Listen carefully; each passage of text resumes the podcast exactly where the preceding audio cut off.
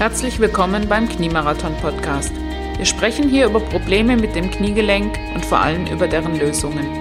Du bekommst wertvolles Wissen, Tipps und hörst Experteninterviews rund um das Thema Knie. Mein Name ist Katrin Klunk und ich begrüße dich in meiner Sendung. Episode Nummer 5 Kreuzbandrevision, weshalb Pech als Ursache für den erneuten Kreuzbandriss nicht ausreicht. Heute spreche ich mit Professor Dr. Karl-Heinz Frosch über die Möglichkeiten und Ursachen, warum eine Kreuzbandplastik versagt, wieder reißt oder das Knie irgendwann zu wackeln anfängt. Erstmal ganz herzlich willkommen, Herr Professor Dr. Frosch. Ja, herzlich willkommen auch Ihnen.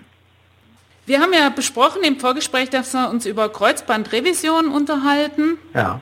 Und Sie gelten ja auf dem Gebiet bei erneuten Kreuzbandrissen als ein Experte und deswegen würde ich Sie jetzt mal zunächst bitten, sich kurz vorzustellen. Ja, mein Name ist Karl-Heinz Frosch. Ich bin Leiter des chirurgisch-traumatologischen Zentrums hier der Asklepios Klinik St. Georg in Hamburg. Sind eine relativ große Unfallchirurgie mit Orthopädie, versorgen extrem viele Knieverletzungen, insbesondere auch schwere Knieverletzungen. Wir sind sicherlich eines der Zentren, in Deutschland, die die meisten schweren Knieverletzungen hier sehen und insbesondere auch natürlich viele Kreuzbandrevisionen. Ähm, okay. Würden Sie uns unserem Hörer mal kurz erklären, ab wann man denn an, von einer Kreuzbandrevision spricht und was das genau beinhaltet? Also Kreuzbandrevision heißt ja, man wird, man, man operiert quasi erneut. Ja? Und erneute Operation sind natürlich grundsätzlich immer zwei Dinge notwendig. Einmal, der Patient muss erneut Beschwerden haben oder ein Instabilitätsgefühl haben. Und er muss natürlich willens sein, ähm, dass man sagt, okay, es macht auch Sinn, es nochmal zu machen. Also sprich, es besteht auch eine, eine Indikation, es dann nochmal zu operieren. Und die zwei Dinge müssen grundsätzlich erfüllt sein, um ähm, um quasi ein Kreuzband nochmal zu operieren. Das sind natürlich, ähm, kommen dann auch noch, um die Indikation zu stellen, noch viele kleinere Dinge dazu. Also sprich, wie ist die Knochenqualität bei dem Patienten, wie ist der Leistungsanspruch, was hat der Patient in seinem weiteren Leben auch noch vor, gibt es periphere Begleitinstabilitäten, gibt es vielleicht eine Bohrkanalfehllage. Also letztlich sind es dann noch viele Dinge, die dann ähm, wie ein Puzzle zusammengesetzt werden müssen, um dann ähm, mit dem Patienten zusammen die Entscheidung zu treffen, ja, wir revidieren das nochmal, das Kreuzband, also sprich erneute Operation, also zweite Operation. Ja. Mhm. Sie haben jetzt schon ganz viele Stichworte genannt. Ich hoffe, wir kommen im Laufe des Interviews nochmal zu allen. Ja. Was mich mal so interessieren wird, ich meine, die, die zu Ihnen kommen, sagen, jetzt ist das Kreuzband wieder durch. Die wissen ja, auf was sie sich einlassen, weil sie haben es ja schon mal erlebt. Ja. Steigt da so tendenziell die Bereitschaft oder um Gottes Willen bitte nicht nochmal? Weder noch, sondern in der Regel kommen die Leute ja, die sich nochmal revidieren lassen, haben ja in der Regel einen deutlichen Leidensdruck. Die sagen ja, die wissen eben, genau wie Sie sagen, die wissen ja schon, was auf sie zukommt. Und das wird in der Regel beim zweiten Mal, ist es nicht einfacher als beim ersten Mal. Die wissen, was auf sie zukommt, aber es sind viele Patienten, die ganz erheblichen Leidensdruck haben, bevor sie dann kommen. Und es kommen ja manche, die kommen nach zehn Jahren auch erst nochmal. Haben sich das Kreuzband nochmal gerissen und warten ab, warten ab und irgendwann stellen sie doch fest, ich komme eigentlich mit dem Knie nicht zurecht. Das können Schmerzen sein, können erhebliche Schmerzen sein. Ähm, das könnte aber auch einfach ein Instabilitätsgefühl sein, wo die sagen, Mensch, ich würde so gern wieder Skifahren oder ich würde einfach gern, jetzt habe ich Kinder, würde vielleicht gern ein bisschen mehr machen mit den Kindern, die werden langsam größer, ich würde mit denen gerne mal Fußball spielen. Ich kann eigentlich mit dem Knie nichts machen. Ich würde, mir wäre es wert, das nochmal zu, zu versorgen oder nochmal zu operieren. Das ist eigentlich der, der Klassiker. Ey, das ist interessant, dass Leute so nach Jahren kommen ja. und dann mhm. sagen, das mhm. Spannende ist, höre ich auch oft von meinen Bloglesern, dass irgendwelche sagen, ja, ich will mit meinen Enkelkindern wieder Fußball spielen oder so. Ja, ja. Und dann nochmal bereit sind, für jemand ja. anders das nochmal auf sich zu nehmen. Das finde ich das Spannende an der Sache. Nicht wegen sich in erster Linie, sondern sagen, hm, wegen den anderen. Ja, wegen Kindern zum Beispiel. Aber nicht nur. Manche haben ja, es muss ja nicht unbedingt ein Stabilitätsgefühl sein. Manche haben einfach zum Beispiel aufgrund von der Bohrkanallage ähm, Fehllage ähm, Schmerzen und kommt damit nicht zurecht oder Bewegungseinschränkung kann ganz auch erhebliche Probleme machen. Und auch das kann zum Beispiel mal einen Revisionseingriff notwendig machen, natürlich. Ne? Da sprechen Sie ja direkt an eigentlich, dass das Kreuzband nicht unbedingt gerissen sein muss, sondern es kann einfach auch nicht korrekt liegen, oder? Also es muss nicht unbedingt gerissen sein. Es kann unter Umständen sein, dass es nicht korrekt liegt. Dann kann es Probleme haben, entweder Bewegungseinschränkung oder Instabilität. Oder was eben auch, in, wir haben gerade eine Studie bei uns laufen, in 40 Prozent der Fälle, bei uns zumindest, ähm, in 40 Prozent der Fälle haben wir beobachtet, dass eigentlich Instabilitäten von Innenband, also begleitende Instabilitäten von Innenband oder Außenband zu einer Lockerung des Transplantates führen und dadurch der Patient quasi ein Instabilitätsgefühl behält. Oder sekundär instabil wird, weil diese Begleitinstabilitäten da sind und dann permanent dieses Transplantat quasi überfordern oder überlasten, sodass es nicht unbedingt wieder reisen muss, kann auch passieren, sondern dass es einfach mit der Zeit schrittweise auslockert, weil es es einfach nicht hält. Kreuzband ist für sich nicht alleine im Knie, sondern das Kreuzband hat ganz, ganz viele Mitspieler, wie beim Fußball. Das Kreuzband ist sicherlich ein gewisser Libero, aber wenn die anderen da ähm, nicht mitmachen, die anderen Bänder, insbesondere Innenband, das hintere Schrägband, anterolaterales Ligament, dieses neu entdeckte Band, ähm, ist auch ein ganz großes Thema, muss man sagen. Wenn diese Bänder dem Kreuzband nicht helfen und nicht unterstützen, ähm, geht es durchaus auch mal schnell wieder kaputt, ne, das Transplantat. Ja, das leiert aus, ne? Oder es leiert eben aus. Es muss nicht unbedingt ein, ein erneuter Riss sein, ne? Ja, ja. es kann auch ausleiern. Dass da der Fokus im Zusammenspiel der Bänder gelegt wird, das ist auch erst so in den letzten zwei, drei Jahren vermehrt aufgekommen, oder? Ja, ganz genau. Man hat das erst so die letzten zwei, drei Jahre einfach gemerkt, dass das so eine große Bedeutung hat, diese begleitenden Instabilitäten, also diese hinteren Schrägbänder auf der Innenseite und dieses vordere Schrägband auf der Außenseite, dass die eine ganz erhebliche Bedeutung auch haben fürs vordere Kreuzband und eben häufig auch Ursachen sind für einen Fehlschlag. Und ich sage ja bei uns, wir haben es mal genau untersucht, also 40 Prozent ähm, der Fehlschläge, gehen wir davon aus, ähm, sind übersehene oder nicht adressierte Instabilitäten von Innen- und Außenband. Okay, aber das ist ja ein ganz wichtiger Punkt, denn da wird mich jetzt speziell interessieren, ich denke dem Hörer auch, der jetzt dann wiederholt vielleicht sagt, na, ich weiß nie, was los ist, aber bei mir hält das Ding nie richtig.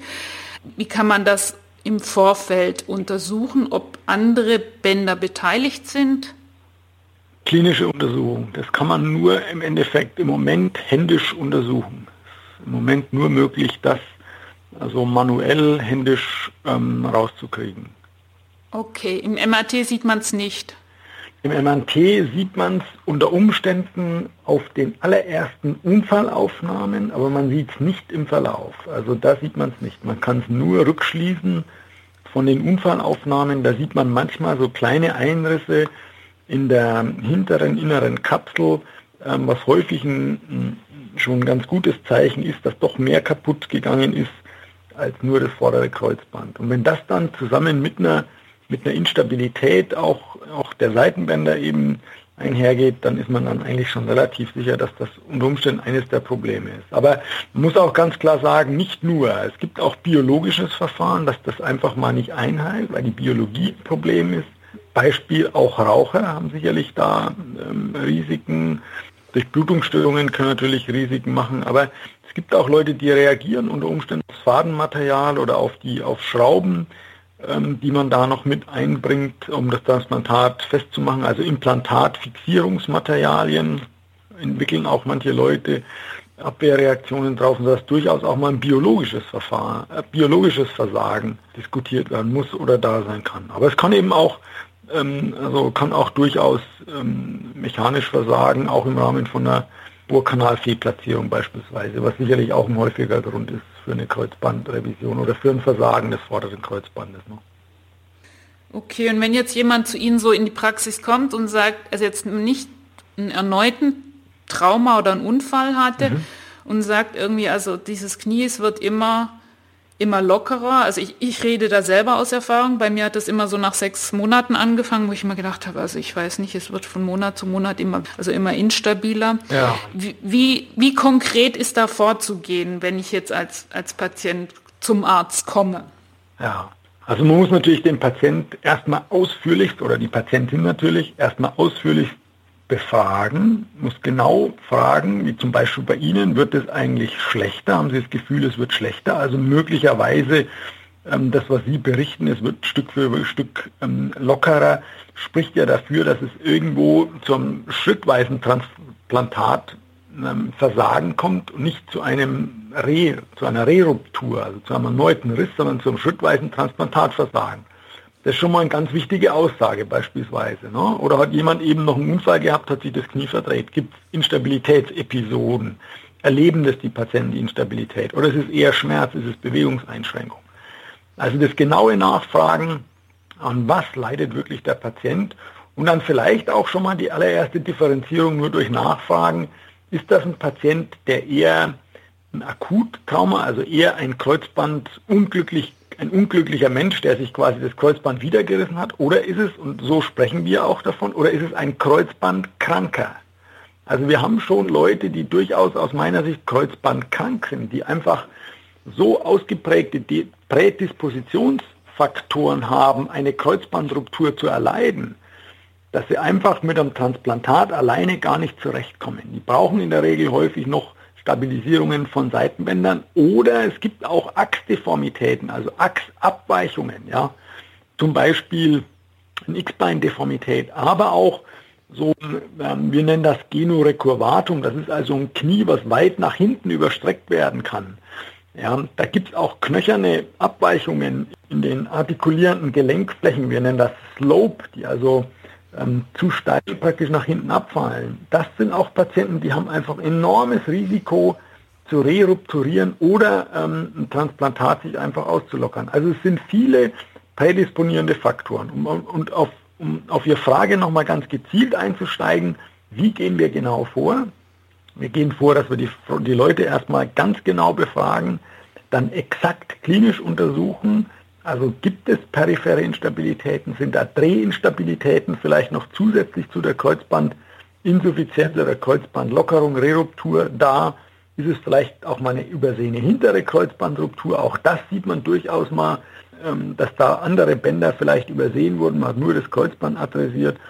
Und dann ähm, kommt auch eine diagnostische Reihe, die eigentlich bei, bei uns bei einer Reruptur oder bei einer persistierenden Insuffizienz von einem Transplantat immer abläuft. Das ist immer eine Ganzbeinaufnahme. Wo man einmal die Achse, die Beinachse evaluiert, ist immer eine seitliche Unterschenkelaufnahme, wo man diesen, diesen Slope, also diese Gelenklinie im seitlichen Strahlengang sich einmal anschaut, was einfach ein Risikofaktor sein kann für eine Reruptur.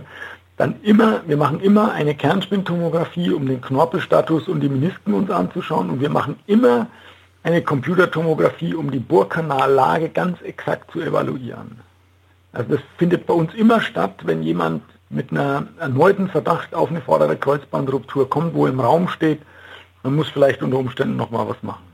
Dann läuft da eine ganz gewaltige Diagnostik ab, weil da muss man sehr, sehr genau, sehr, sehr genau ähm, sich anschauen muss. Was ja durchaus Sinn macht, weil ich erlebe sehr oft, dass irgendwelche Patienten kommen und sagen, ja, es hat zwar nicht gehalten, keiner weiß warum, aber sie machen es jetzt nochmal. Das haben wir zum Beispiel auch festgestellt, ich habe Ihnen ja berichtet, dass wir da so eine, eine Studie ähm, machen. Wir haben beispielsweise auch festgestellt, dass von diesen, wir haben 100 Patienten, also 100 Revisionskreuzbänder genommen und einfach mal untersucht, an was meinen wir auch unter der wirklich sehr, sehr genauen und feinen Diagnostik, die wir machen, an was versagt so ein Kreuzband. Und es sind zum Beispiel zwei Patienten von diesen 100 dabei. Das sind übrigens nicht alles Patienten nur von uns, teilweise auch von uns natürlich, aber schwerpunktmäßig sind es Patienten, die sekundär zu uns kommen. Diese Patienten, also von diesen, von diesen zwei Patienten von den 100, haben wir festgestellt, dass die auch einen Low-Grade-Infekt hatten, also eine Infektion im Kniegelenk, die auf ganz niedrigem Niveau abläuft. Wir haben ja bei jungen Leuten häufig sehr immunkompetente Leute die in der Lage sind, auch wenn eine Infektion im Knie zum Beispiel mal da ist, auf sehr, sehr niedrigem Niveau die, ähm, zu halten. Und das kann beispielsweise auch ein Transplantat zerstören. Und da muss man auch mal dran denken, dass man unter Umständen, wenn jemand immer wieder Ergüsse hat im Kniegelenk, dass man den vielleicht auch mal punktiert, bevor man so ein Knie ähm, revidiert oder bevor man da ein neues Kreuzband einzieht und einfach mal schaut, ist vielleicht doch ähm, auch mal eine Infektion da in dem Knie drin, die unter Umständen auch auf einem ganz niedrigen Niveau ablaufen kann und eben so ein Low-Grade-Infekt, also ein niedriggradiger Infekt sein kann. Wie schon gesagt, immerhin 2% bei uns in der Studie. Ein Patient sollte sich nicht ein zweites oder drittes Mal ein vorderes Kreuzband operieren lassen, wenn die Ursache des Versagens der Kreuzbandplastik unbekannt ist oder keine Erklärung gefunden wird? Ja, ja. Also ich würde sagen, es gibt schon mal Fälle, wo es einfach mal schwer ist, vielleicht exakt zu sagen, warum ist das nochmal gerissen. Aber ich würde sagen, in bestimmt 95 Prozent der Fälle kann man wirklich eine Ursache finden. Warum ist dieses Kreuzband nochmal gerissen, findet man, würde ich sagen, in 95 Prozent der Fälle eine Ursache. Was wir übrigens noch nicht adressiert haben, sind auch die jungen Fußballspieler oder sehr jungen Stop-and-Go-Sportler, die eine relativ hohe Rerupturrate haben. Also, also bis 20 haben die eine enorme Rerupturrate, bis zu 25 Prozent. Wenn die auch leistungsmäßig ähm, Stop-and-Go-Sporten ausführen, wie im Fußball, Volleyball, Handball und so weiter, die daher kommt, weil die relativ früh zurück zum Sport gehen und vielleicht auch noch nicht das koordinativ und athletische ähm, Defizit ganz aufgeholt haben und dann einfach ein enormes Risiko haben, sich durch ein Trauma, also oftmals sogar nur durch ein Bagatelltrauma, ja, die gehen auf den Platz, hauen das erste Mal gegen den Ball, drehen ein bisschen weg und zack ist es wieder gerissen das sind auch nicht ganz wenige. Gerade diese ganz jungen Leistungssportler ähm, ist auch ein Thema, muss man sagen. Ja, okay. Ja, in dem Fall ist es dann eindeutig, woran es gelegen hat. Da muss man dann wahrscheinlich sagen, war die Reha auch nicht so und zu früh an Ball, oder? Ja, die muss nicht unbedingt an der Reha liegen. Kann auch sein, dass die Reha das wunderbar gemacht hat, aber dass der Sportler einfach aus Ehrgeiz viel zu früh zurück ist ähm, auf dem Platz. Ja. Einfach noch nicht das ähm, athletische und koordinative Niveau hatte, um ähm, wieder wirklich ähm, da Fußball zu spielen oder vielleicht sogar im Wettkampf ähm, Fußball zu spielen, also in einem Turnier. Und da gibt es mittlerweile ja auch ganz gute Tests, also sogenannte Return to Play oder Return to Competition, Return to Sports, je nachdem. Ähm, so standardisierte Tests, die man da ablaufen kann, wo man eben sehr genau untersuchen kann, wie groß ist die Fähigkeit des erkrankten Knies oder des verletzten Knies gegenüber der gesunden Seite zum Beispiel koordinative oder athletische ähm, Übungen auszuführen. Ja, das können zum Teil ganz einfache Einbein-Sprungtests ähm, sein, wo man einfach misst, wie weit springt er mit dem einen Bein, wie weit springt er mit dem anderen Bein. Es sind aber zum Teil auch sehr komplexe Ganganalysen oder, oder Bewegungsanalysen, die man ähm, mit verschiedenen äh, Messinstrumenten relativ gut durchführen kann und dann eben gucken kann, ob der Patient wirklich in der Lage ist, mit einem niedrigen Rerupturrisiko wieder in Sport zurückzugehen. Und hier ein Verbraucherhinweis in eigener Sa Sa Sa Sache. Alle in dem Interview erwähnten Übungen, Methoden und Auswertungen findest du komprimiert in dem Buch Wann wieder Sport nach einem Kreuzbandriss auf meinem Blog. Dieses Buch soll dir helfen, dein Training zu optimieren gezielt deine Schwachstellen im Kniegelenk auszumerzen, damit du zukünftig keine Verletzungen mehr im Sport erleidest.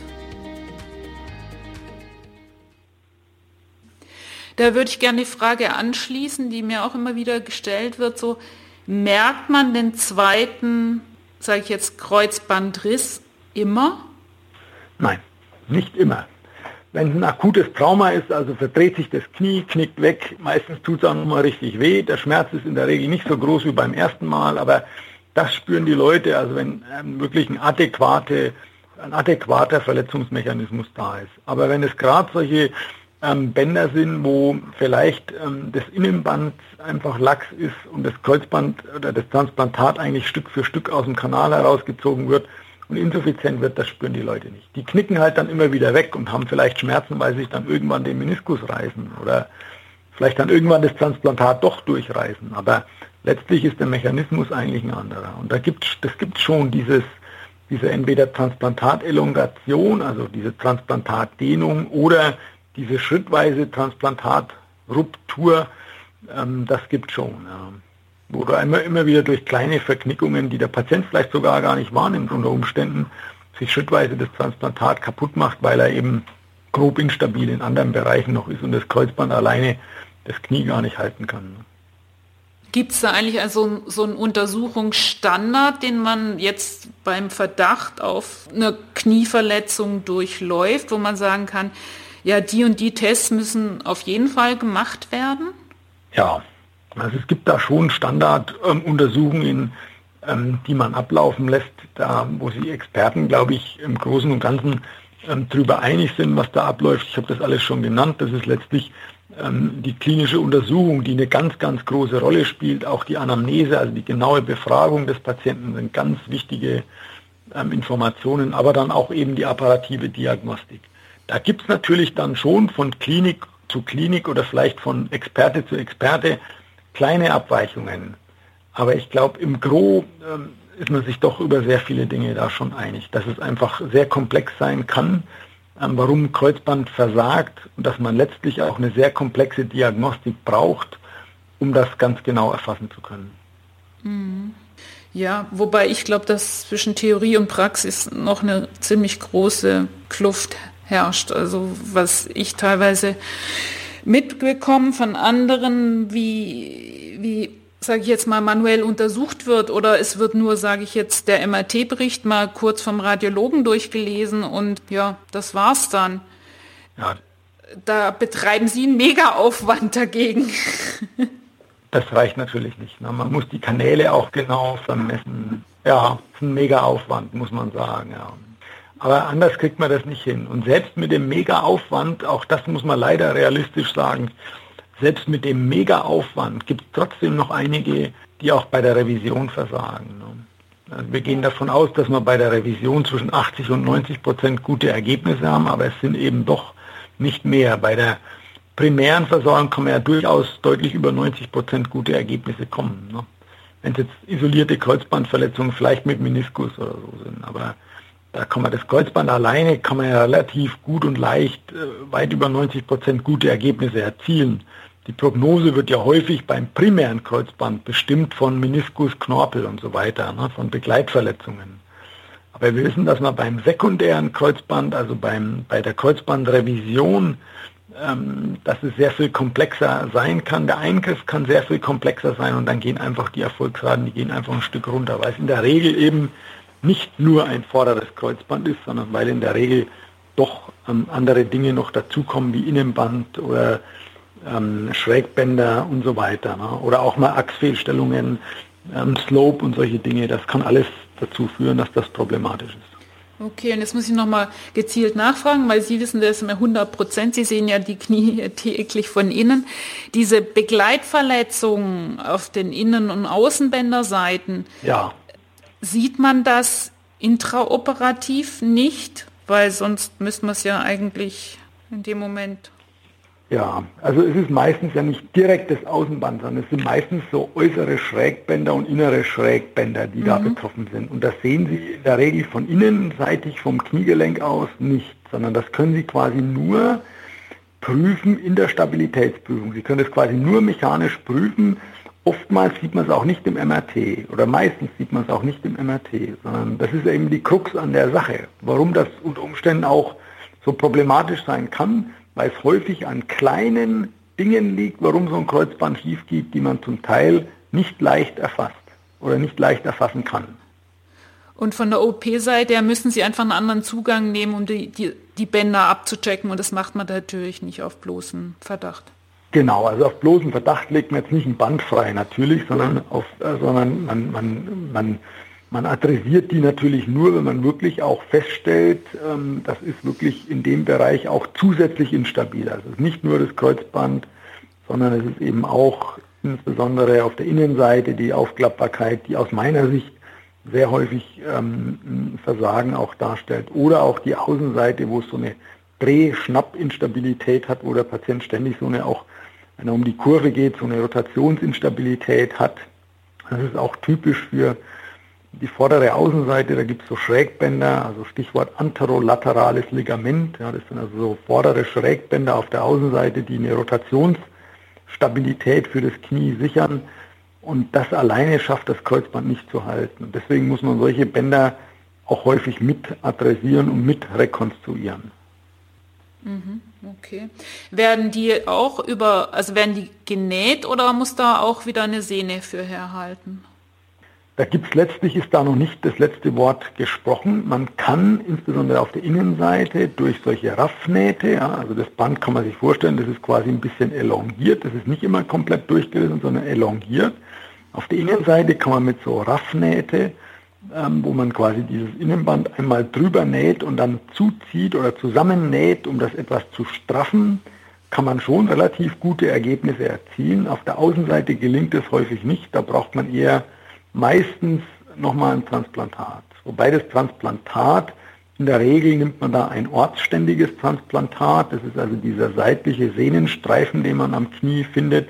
Davon kann man so einen kleinen 6, 7 Millimeter breiten Streifen nehmen und kann den dann quasi als anterolaterales Ligament, also vorderes seitliches Schrägband mit einziehen und dadurch die Rotation im Knie nochmal etwas verbessern und sichern.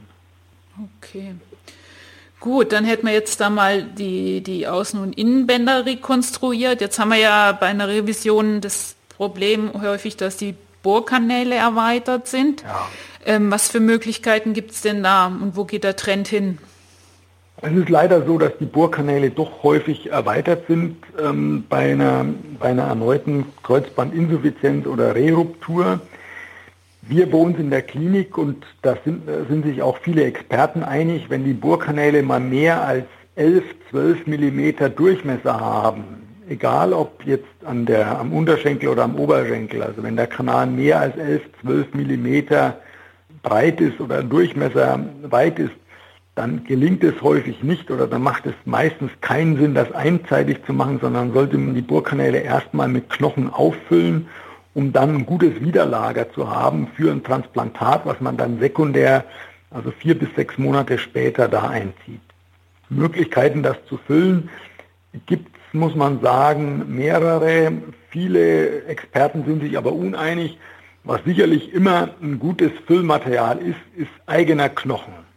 Nur ist es so, wenn man natürlich jetzt sehr breite oder sehr große Kanäle hat, dann braucht man eine ganze Menge Knochen, ähm, die man von Patienten holen muss und dann kann der natürlich auch mal schnell ähm, eine Entnahmemorbidität, also Schmerzen an der Entnahmestelle, meistens am Beckenkamm, ähm, entwickeln. Das kann also schon mal asig wehtun. Und deswegen machen wir das zum Beispiel bei uns in der Klinik so, dass wir eigentlich ähm, so, so kleine Knochenchips nehmen, die kann man käuflich erwerben, ähm, was aber letztlich also Fremdknochen ist, wenn Sie so wollen. Also Leichenknochen.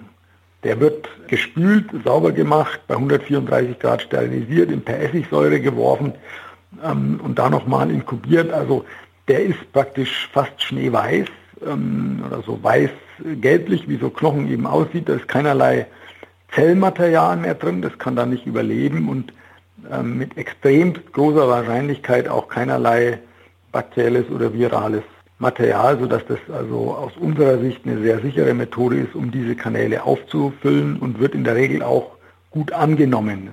Findet ja keine Abstoßungsreaktion statt, weil es ist ja kein Zellmaterial dabei. Es ist ja nur quasi ähm, das Knochenmineral mit etwas Kollagen und das führt ja in der Regel nicht zu einer Abstoßungsreaktion.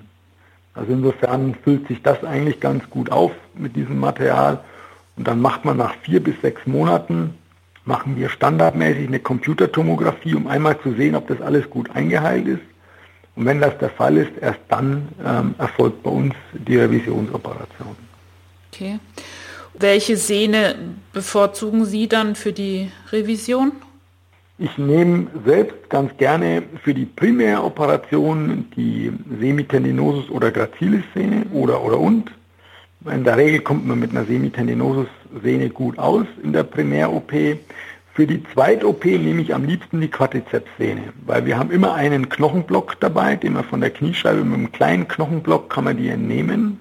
Und das Knochenmaterial in der Revisionssituation heilt einfach nochmal besser ein als ähm, Knochen zu Sehne. Also Knochen-Knochenheilung ist in der Regel da nochmal etwas sicherer als Sehnenknochenheilung deswegen glaube ich, dass für die Revisionssituation es auch ganz gut ist, da so ein bisschen Knochenmaterial in die Kanäle dann mit einzubringen. Und deswegen Quadrizepssehne macht relativ wenig Entnahmemobilität nach meiner Erfahrung.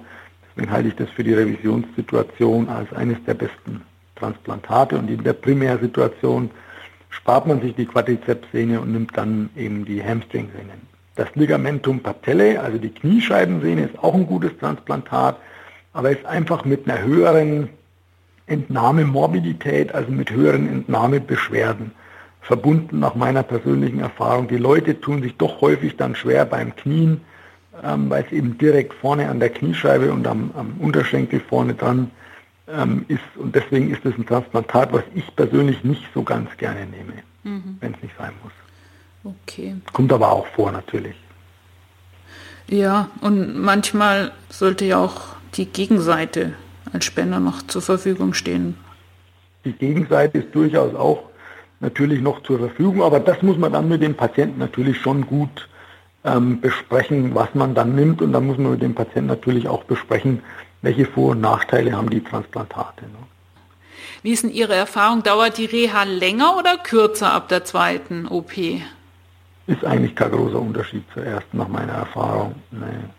Es hängt ein bisschen davon ab, wenn es jetzt natürlich so ist, wenn jetzt nur, nur ein Kreuzband in Anführungszeichen eingezogen wird bei der Revisionsoperation, dann ist kein Unterschied da. Wenn jetzt aber ähm, zusätzlich was gemacht wird, dass jetzt zum Beispiel noch eine Achskorrektur vielleicht zusätzlich erfolgt oder dass zusätzlich Seitenbandkomplexe in irgendeiner Form stabilisiert werden, das beeinflusst die Reha schon und dann dauert es durchaus auch mal länger. Ne? Je nachdem, wie viel gemacht wird oder nicht gemacht wird. Mhm. Ist ja heutzutage schon so, dass man relativ schnell die komplette Bewegungsfreiheit hat nach einer Kreuzband-OP. Eigentlich ist generell freie Bewegung. Wie ist es bei Ihnen? Ja, wir, wir machen beim primären Kreuzband, ähm, limitieren wir die schon auf 90 Grad. Das machen auch die meisten Kollegen. Wir haben, die Patienten kriegen von uns keine Schiene beim primären Kreuzband. Okay. Ähm, die Beweglichkeit geben wir im, Prinzip bis 90 Grad problemlos frei. Wir wissen, dass über 90 Grad Beugung des Kreuzbands schon nochmal unter Spannung kommt. Deswegen würde ich mich da eher etwas zurückhalten. Und es muss auch nicht unbedingt sein, dass man da gleich so weit ähm, beugt. Also bis 90 Grad ist erstmal wunderbar aus meiner Sicht. Beim Revisionskreuzband ähm, machen wir eigentlich schon immer eine Schiene dran, einfach auch um den Patienten noch mal ein bisschen zu bremsen. Ähm, die Heilung ist beim Revisionskreuzband selbstverständlich etwas langsamer, etwas vorsichtiger. Ich glaube, das Revisionskreuzband ist grundsätzlich etwas empfindlicher. Das kann man sich ganz einfach mit dem Haus vorstellen, wenn Sie einen guten, frischen Knochen haben, wo Sie das erste Mal reinbohren, haben Sie natürlich perfektes Fundament, um so ein Kreuzband zu verankern. Aber wenn Sie beim zweiten Mal da sind, ist das Fundament, auf dem Sie Ihr Haus bauen, sprich Ihr Kreuzband da einziehen, sicherlich nicht so stabil und so günstig, wie das beim ersten Mal war. Und deshalb beim zweiten Mal oder beim dritten Mal vielleicht auch, also beim Revisionskreuzband, machen wir die Nachbehandlung grundsätzlich etwas langsamer und etwas vorsichtiger zurückhalten. Die kriegen wiederum bei uns dann eben auch alle eine Orthese, also eine Schiene. Primäre Kreuzband nicht. Interessant. Aus diesem Gedanken raus, äh, möglichst früh sozusagen die, die Muskelfunktion anzusprechen und nicht eine, durch eine Orthese das zu behindern. Ja. Okay.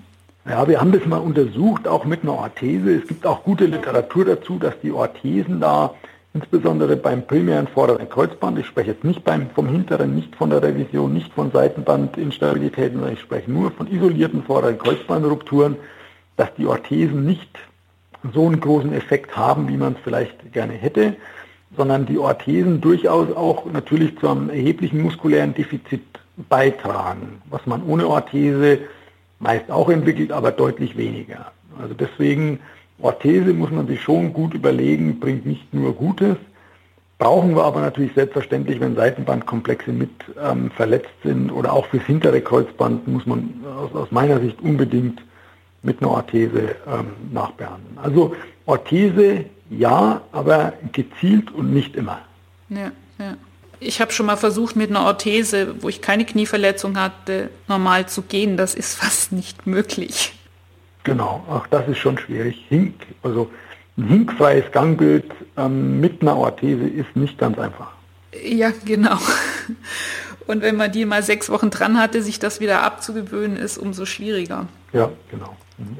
Ja, ich betone es nochmal, weil da ist ja ewig so, der eine macht's, der andere macht's nicht. Dann müssen manche das Tag und Nacht tragen und ich finde es auch immer wieder gut zu hören, gerade so, der Unterschied ist minimal und wenn ich nachts mich das Ding dermaßen mega drückt, dann ziehe ich es halt aus. Ja. Wenn keine anderen Begleitverletzungen sind beim vorderen Kreuzband. Nur beim vorderen. Ja, genau. Also wie schon Seitenbandverletzungen, wenn noch zusätzlich dabei sein sind, die sind ja relativ instabil meistens. Die brauchen wirklich unbedingt eine Orthese. Ne? Das ist also klar. Ich kann nur noch mal darauf hinweisen, aber eben wie schon gesagt, beim vorderen Kreuzband alleine. Manche, manche Patienten lassen sich ja mal verschreiben eine Orthese, weil sie sagen, ich muss jeden Tag da in die U-Bahn dann morgens und ich fühle mich einfach sicherer. Kein Thema, das kann man machen, aber man muss die in der Regel nicht den ganzen Tag dann tragen. Ja, super. Das war ja mal richtig spannend. Insbesondere auch die Einblicke so äh, auf die Hintergründe, was denn noch außer äh, dem Kreuzband Grund für eine Instabilität sein kann. Freut mich zu hören. Gibt es noch von Ihrer Seite was, was Sie sagen, müssen wir noch erwähnen im Zusammenhang mit einer Kreuzbandrevision?